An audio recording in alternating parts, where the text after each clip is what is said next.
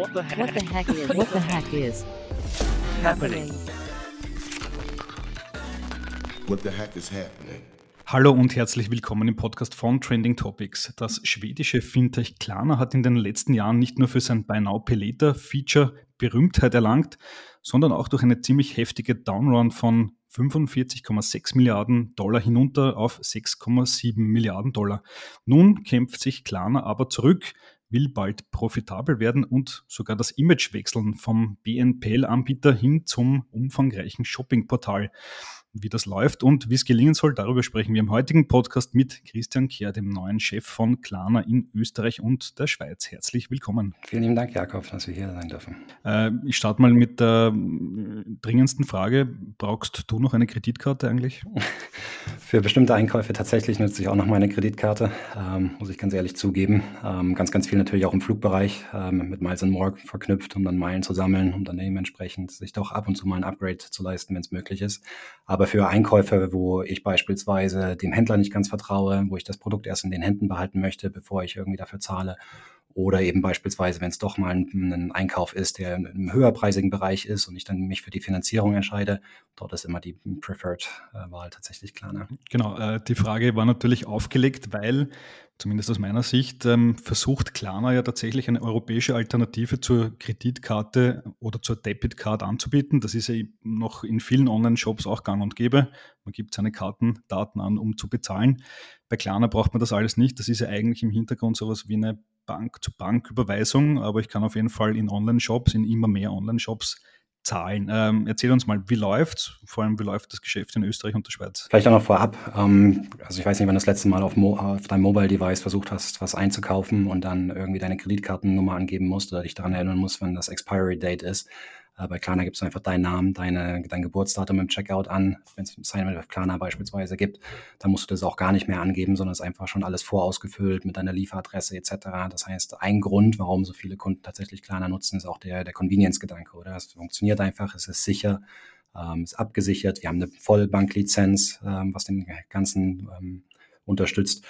Und dementsprechend äh, funktioniert das extrem gut. Und wir sehen, dass immer mehr Kunden in den Ländern tatsächlich immer häufiger auch Klarna nutzen. Also ganz grundsätzlich, ähm, hast du ja sicherlich auch in dem letzten Financial Report gesehen vom, von den H1 Results, sind wir 14 Prozent im GMV gewachsen, Topline. Also sind wir natürlich extrem happy drüber, sind, haben den kompletten E-Com-Markt äh, global outperformed sind jetzt seit einigen Wochen mit Airbnb beispielsweise live, äh, was extrem gut funktioniert. Also auch sprich, dort, äh, wenn es sich um Einkäufe handelt, wo keine Produkte im Vordergrund stehen, sondern Experiences oder Reisen, auch das können wir extrem gut abbilden.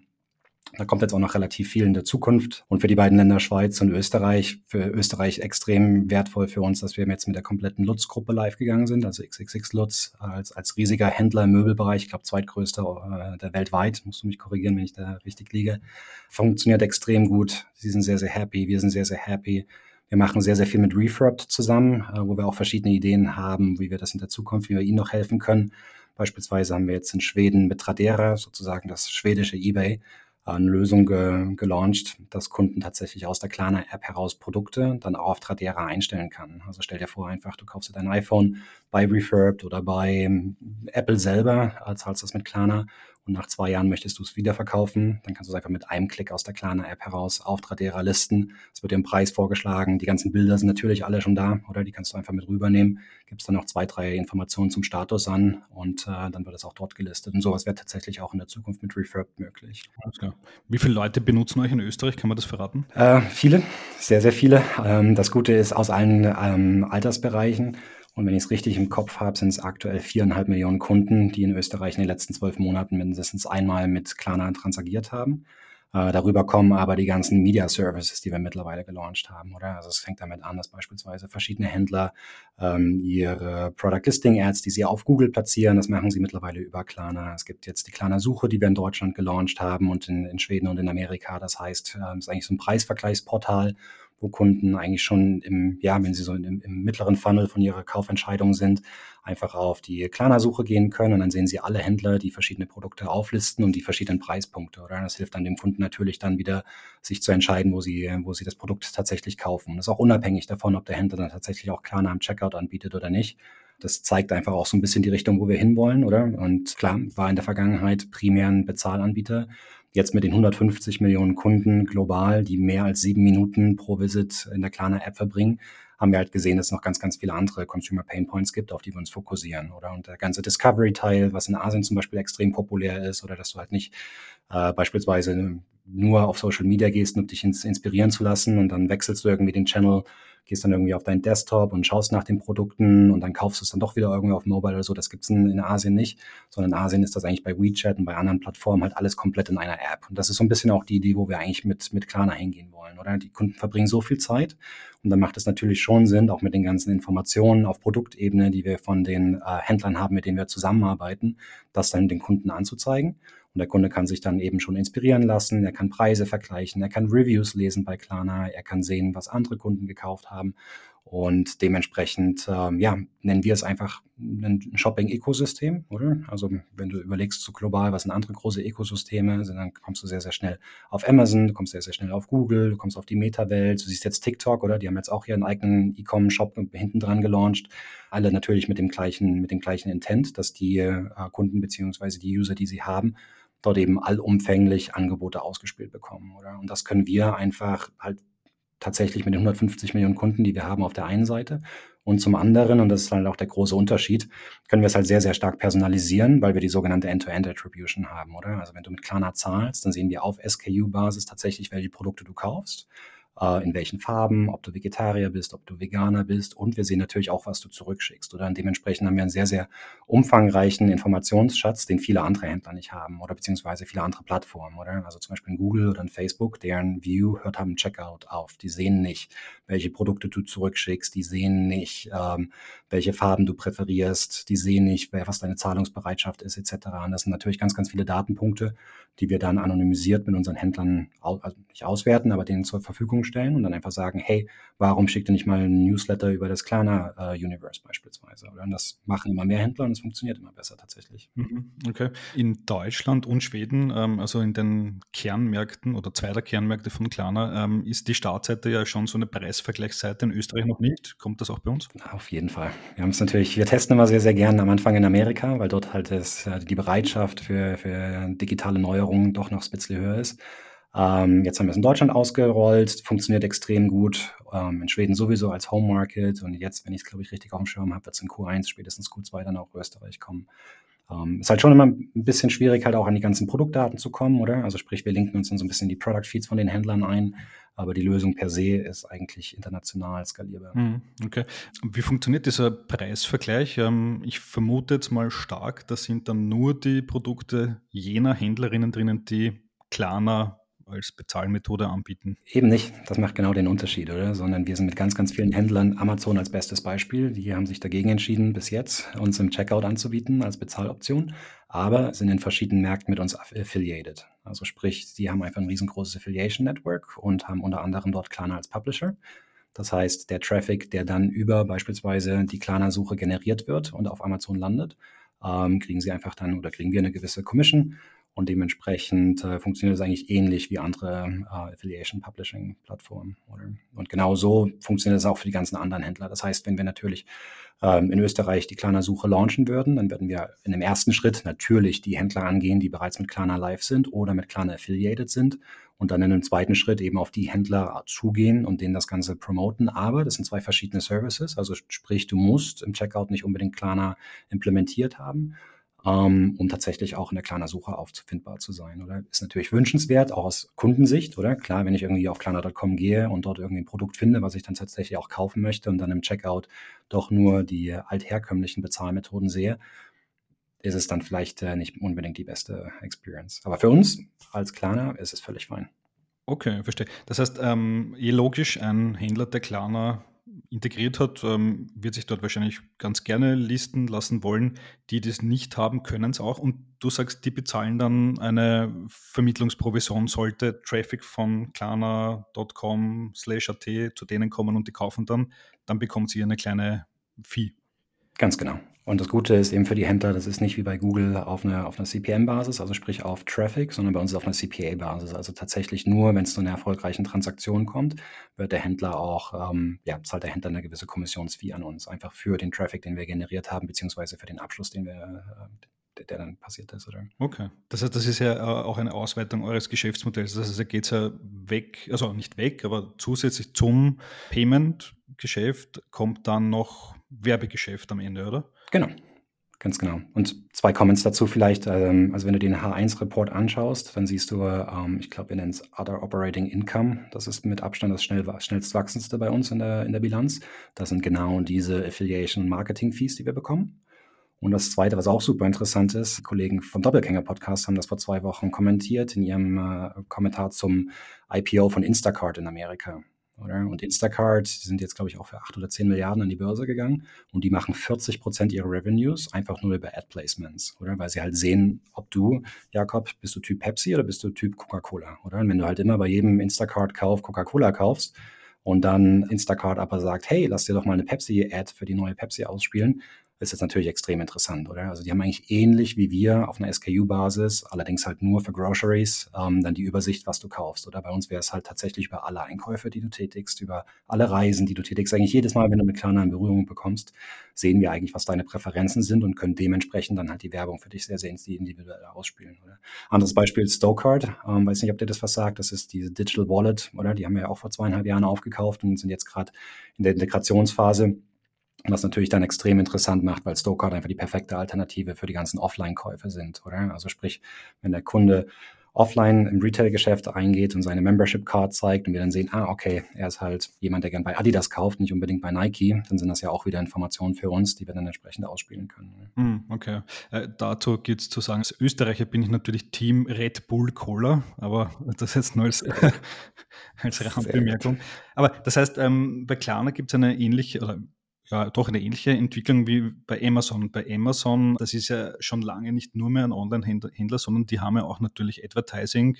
Also es gibt eben äh, gesponserte Produkte, die sind halt dann weiter oben in der Suche. Das heißt, das ist auch der Bereich, in den Sie ganz stark hinein wollt, oder? Grundsätzlich von der strategischen Ausrichtung auf jeden Fall.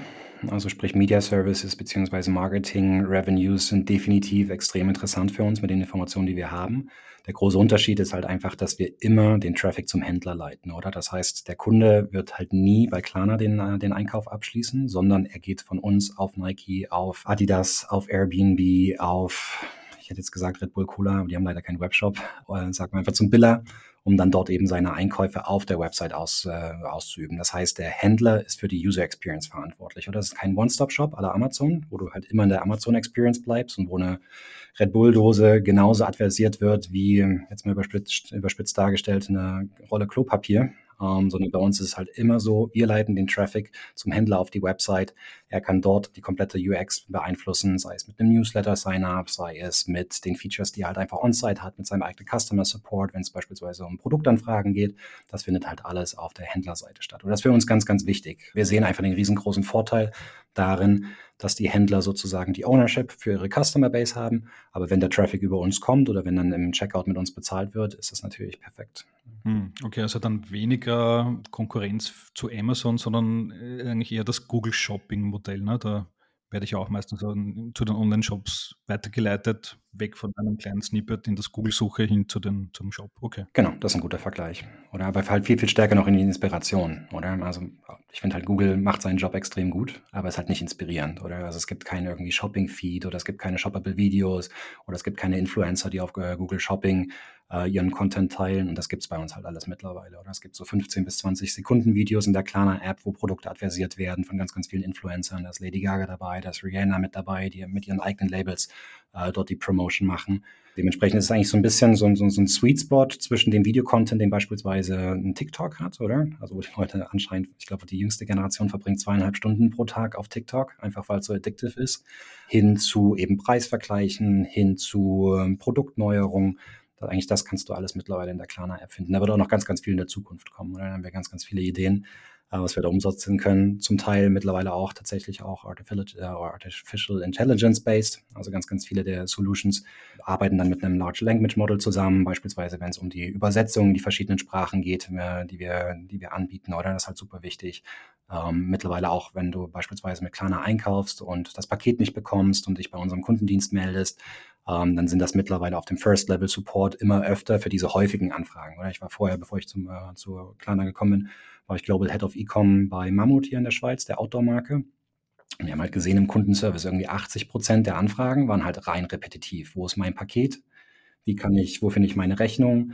Äh, wie kann ich was zurückschicken? Welche Bezahlmethoden bietet ihr im Checkout an? Oder sind immer die gleichen 80 Prozent der Fragen, die reinkommen? So, und jetzt ist halt die Frage, muss das tatsächlich jemand sein, der auf so eine repetitive Frage äh, antwortet, der irgendwo im, im, Customer Service sitzt? Oder kannst du nicht sagen, hey, entweder kannst du diese Information schon proaktiv anbieten, da arbeiten wir jetzt ein bisschen dran, ähm, oder eben, wenn es wirklich so, nennen wir es mal, banale Fragen sind, ähm, dass man die nicht eben anders beantworten kann, oder? Dass sich die Kundenservice-Mitarbeiter, die wir haben, wirklich dann auf die äh, expliziten, auf die schwierigen Fälle, auf da, wo es irgendwie Diskussionen gibt, fokussieren können, oder? Hm, ja. Euer CEO Sebastian ist, glaube ich, ein großer Fan von OpenAI. Das heißt, ich gehe mal stark davon aus, wenn man mit eurer Kundenservice-App schreibt, äh, dann ist dahinter ChatGPT oder GPT-4 oder wie, wie, gesagt, es kommt auf die Frage oder auf die Anfrage drauf an. Wenn es wirklich irgendwie ist, wo ist mein Paket, äh, dann ja, sehr wahrscheinlich äh, haben wir dort einfach eine Integration, ich glaube mit 350 verschiedenen äh, 3PLs, also Logistikprovidern global, DPD, DHL, Hermes, you name it, UPS. Ähm, das heißt, wir können dann eigentlich aus deiner Anfrage und der Tracking-Nummer schon rauslesen, beispielsweise, welcher Logistikprovider das ist und können dann dementsprechend den Status schon abrufen.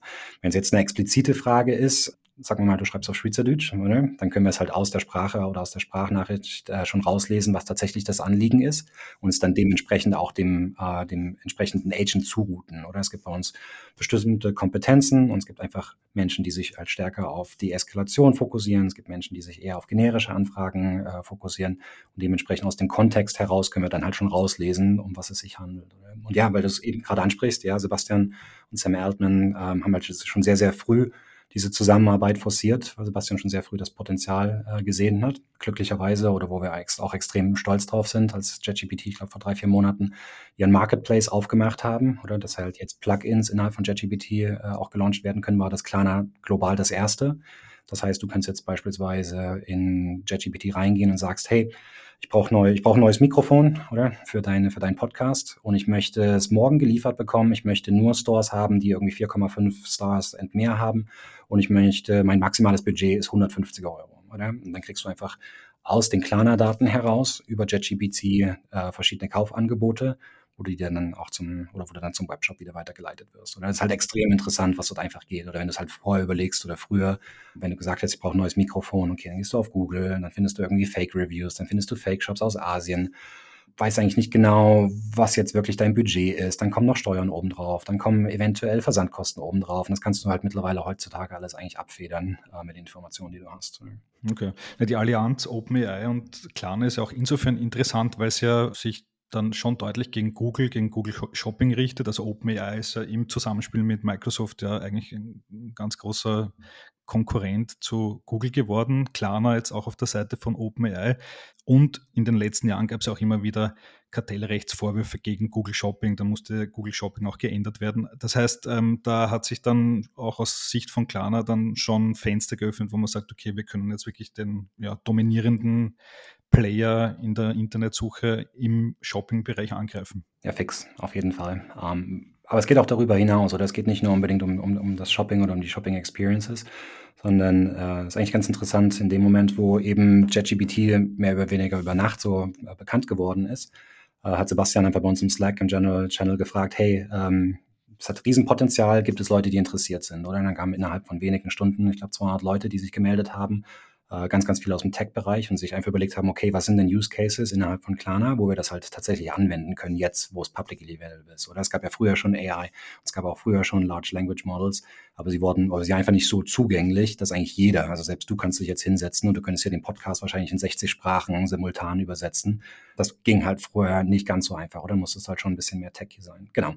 Und dementsprechend, äh, ich glaube, mittlerweile sind es mehr als 80 Projekte innerhalb von Klarna, die wir gelauncht haben, die alle in irgendeiner Art und Weise tatsächlich mit OpenAI beziehungsweise mit JetGPT im, Zusammenhang stehen. Und mein Lieblingsprojekt ist tatsächlich im Marketingbereich. Oder? Wenn du halt überlegst, früher, wenn du eine Kampagne machen wolltest, sag beispielsweise, du überlegst Ideen für eine Black Friday-Kampagne. Oder hast du dich früher zusammengesetzt mit ganz vielen Kreativköpfen, hast gesagt, okay, was ist der Zeitraum, was machen die anderen, was könnten Ideen sein, die wir ausspielen.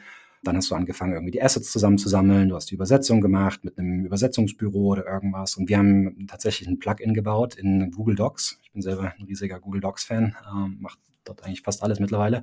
Und du kannst einfach mit bestimmten Commands innerhalb von Google Docs kannst du halt sagen, hey, gib mir fünf Ideen für Black Friday. In der und der Zelle findest du die Target-Gruppe. Sagen wir mal, was weiß ich, wir wollen die Kampagne in Deutschland spielen, wir wollen sie für ähm, Repetitive Consumers ausspielen in der Altersgruppe zwischen 30 bis 45 dann kannst du das als, als Input geben und sagen, hey, ich möchte dafür fünf verschiedene potenzielle Storylines. Ähm, ich möchte dafür die ähm, Visual Assets haben, die ich dann auf beispielsweise auf den Google Ads oder auf den TikTok Ads oder auf den YouTube Ads ausspielen möchte.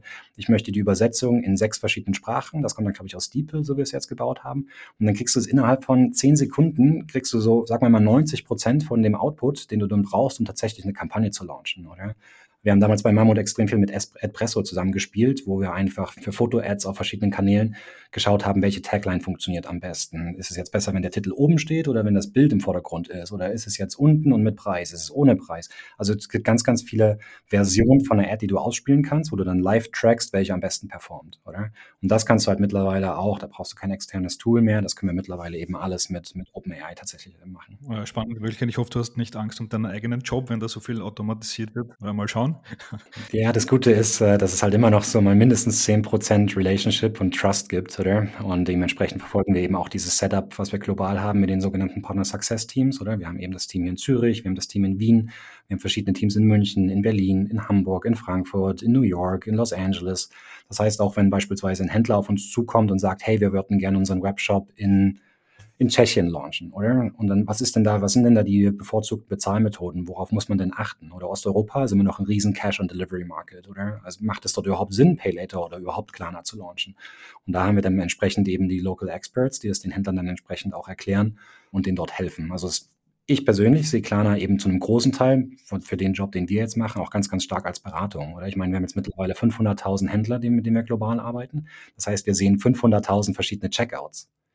Und keiner von denen hat irgendwie den Holy Grail oder irgendeinen Checkout, der jetzt extrem gut funktioniert. Der eine macht das besser, der andere macht das für seine Kunden besser, der übernächste hat irgendwie einen Express-Checkout oder irgendwas.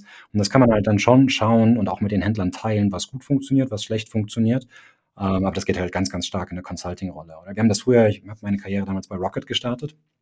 Und äh, vielleicht hast du auch diese äh, OMR äh, Rabbit Holes jetzt Story gehört. Noch nicht, aber irgendwann mal muss man sich reinziehen. Ex extrem gut.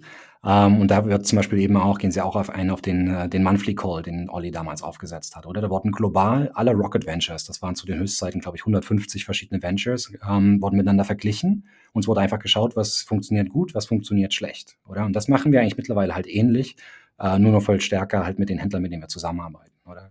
Beispielsweise Luxuries. Wir sind mit der Caring-Gruppe live, wir sind Richemont, mit Richemont live, wir sind mit LVMH live. Klar können wir dann halt sehen, was funktioniert in welchem Land gut, oder? Macht das jetzt Sinn, dass Gucci In-Store anbietet? Macht es jetzt Sinn, dass die Swatch Group drüber nachdenkt, in ein bestimmtes Land zu exportieren, äh, expandieren, oder? Da haben wir halt eben ganz, ganz viele Datenpunkte, die wir dort eben auch äh, beantworten können. Hm, alles klar, also geht es ganz stark in diese Marketing-Richtung, äh, bemerke ich.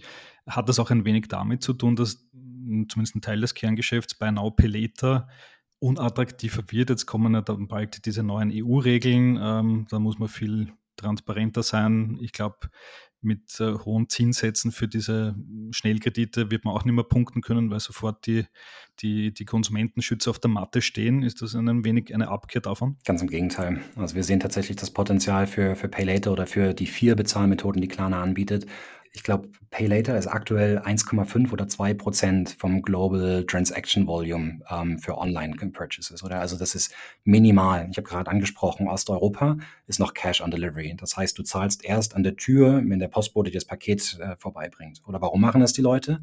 Weil sie halt immer noch kein Vertrauen in E-Commerce haben, dass das Paket, was du online irgendwo auf irgendeiner Webseite bei irgendjemandem bestellst, den du überhaupt nicht kennst, tatsächlich auch bei dir an der Tür landet, oder? Und wenn du dann einfach sagen kannst, hey, liebe Rumänin oder liebe Ungarin oder liebe Tschechin, du musst nicht äh, Cash on Delivery machen und irgendwie Tonnen von Bargeld zu Hause haben, sondern kannst einfach mit Klarna in 30 Tagen zahlen, wo die Kreditforderung sozusagen erst zustande kommt, wenn du dein Paket bekommen hast, wenn du tatsächlich happy bist, wenn du die Produkte, die du bestellt hast, auch behalten möchtest, äh, ist das halt ein ganz, ganz anderer, anderer Tenor, oder? Ähm, das zweite ist bei uns 34 Prozent aller Transaktionen, wenn man unserem Klarna Pay Now bezahlt, oder? Das ist, ein, ist einfach eine Kreditkarte oder eine Debitkarte oder ein Debit-Account ähm, hinterlegt. Das heißt, das Geld wird sofort eingezogen. Das ist insbesondere im Reisebereich Bereich wird das äh, sehr, sehr viel ver verwendet. Wir sind jetzt beispielsweise in Österreich mit Foodora live gegangen. Das heißt, du kannst jetzt auch deine Fedora-Bestellung mit Klarna bezahlen. Ist gerade noch ein Staged Rollout, also nicht wundern, äh, wenn du es noch nicht im Checkout siehst. Ähm, aber die gehen jetzt demnächst dann 100% live. Und das ist natürlich so Food Delivery ist natürlich auch das perfekte Beispiel, oder? Gibt, du kannst entweder halt deine ähm, deine Kreditkartennummer zum tausendsten Mal eingeben oder dein kleiner Account ist einfach hinterlegt und es ist eigentlich eine One-Click-Checkout-Experience. Und dementsprechend gibt es einfach ganz, ganz viele Gründe. Und Finanzierung, weil du es gerade noch angesprochen hast, sind halt global für uns so 1,5 Prozent vom Volumen, also eher gering. Aber es gibt einfach Einkäufe, wenn du dir einen Fernseher kaufst, wenn du dir Produkte kaufst, die einfach im, im höheren Volumenbereich sind, ähm, wo es halt tatsächlich dann eventuell Sinn macht, das Ganze zu finanzieren. Und der gute oder der Vorteil von uns ist eigentlich, dass du es halt in der Klarna-App wieder genau aufge, aufgedröselt siehst. Oder du siehst genau, was das Produkt kostet. Du siehst genau, über wie viele Monate das Ganze läuft. Du kannst äh, Finanzierung über Monate pausieren, wenn du jetzt beispielsweise sagst, hey, ist gerade mal ein schlechter Monat oder du heiratest oder gehst auf eine Weltreise oder was auch immer. Oder lass es irgendwie äh, was sein, was in deinem eigentlichen Finanzplan nicht funktioniert, dann kannst du einfach sagen, hey, aus der Klarna-App heraus ist es ein Klick und du kannst die Finanzierung für den Monat skippen bzw. pausieren. Oder?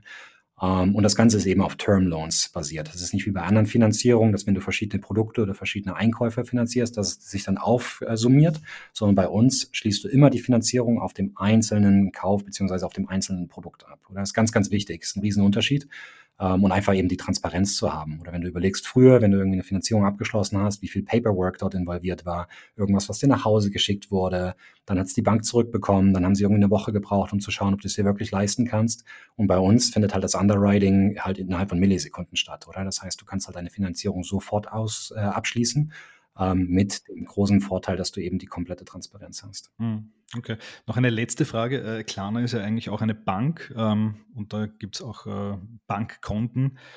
Jetzt ist das Zinsthema natürlich ein sehr spannendes. Die Neobroker in Deutschland, die auch in Österreich tätig sind, überbieten sich irgendwie im Monatsrhythmus mit äh, immer höheren Zinsen. Wie viel gibt es bei Klarna und äh, ist das eine spannende Strategie, um auch neue Kunden zu gewinnen? Genau, wir haben das Festgeldkonto, glaube ich, letztes Jahr in Deutschland gelauncht und geben dort tatsächlich, ich glaube, wir haben schon letztes Jahr mehr als drei Prozent als Zinsen weitergegeben ähm, an die Kunden. Also wir waren schon am Anfang sehr stark dabei, einfach den Leitzins von der EZB äh, fast mehr oder weniger eins zu eins weiterzugeben. Oder wir machen das extrem flexibel. Das ist der große Vorteil, wenn man halt selber eine Banklizenz hat. Das heißt, wir müssen nicht auf irgendwelche anderen Banken zugreifen, um das entsprechend anzu, ähm, anzubieten weiß gar nicht, ob wir angeben können, wie viele Kunden wir mittlerweile haben, aber es sind viele. Let's put it this way.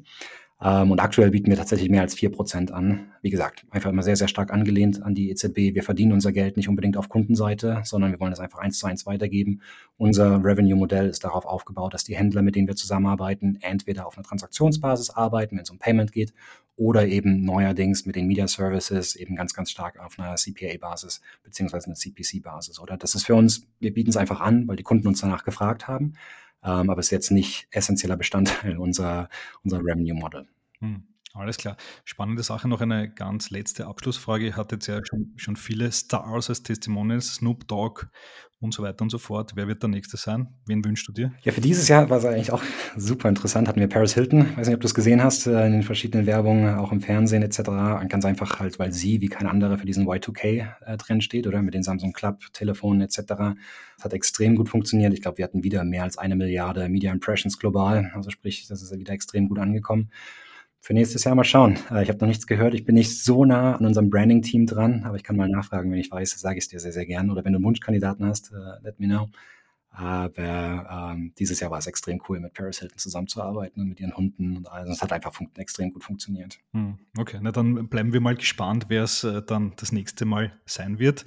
Ja, spannendes Gespräch über Klarna und ähm, ja, diese Weiterentwicklung zu einem ja doch sehr großen Shopping-Portal. Christian, vielen Dank fürs Interview. Ich danke dir, Jakob. Merci vielmals. So, das war die heutige Folge des Trending Topics Podcast. Wenn es euch gefallen hat, lasst uns doch vier, fünf Sterne als Bewertung da und folgt dem Podcast auf Spotify, Apple Music und Co. Für Anregungen, Kritik, Feedback oder Wünsche zu zukünftigen Gästen schickt uns jederzeit gerne eine Mail an feedback at trendingtopics.at. Weitere News zu allen Inhalten gibt es natürlich tagesaktuell auf trendingtopics.eu. Danke an dieser Stelle an Geocast für die tolle Post-Production. Euch danke fürs Zuhören. Bis bald.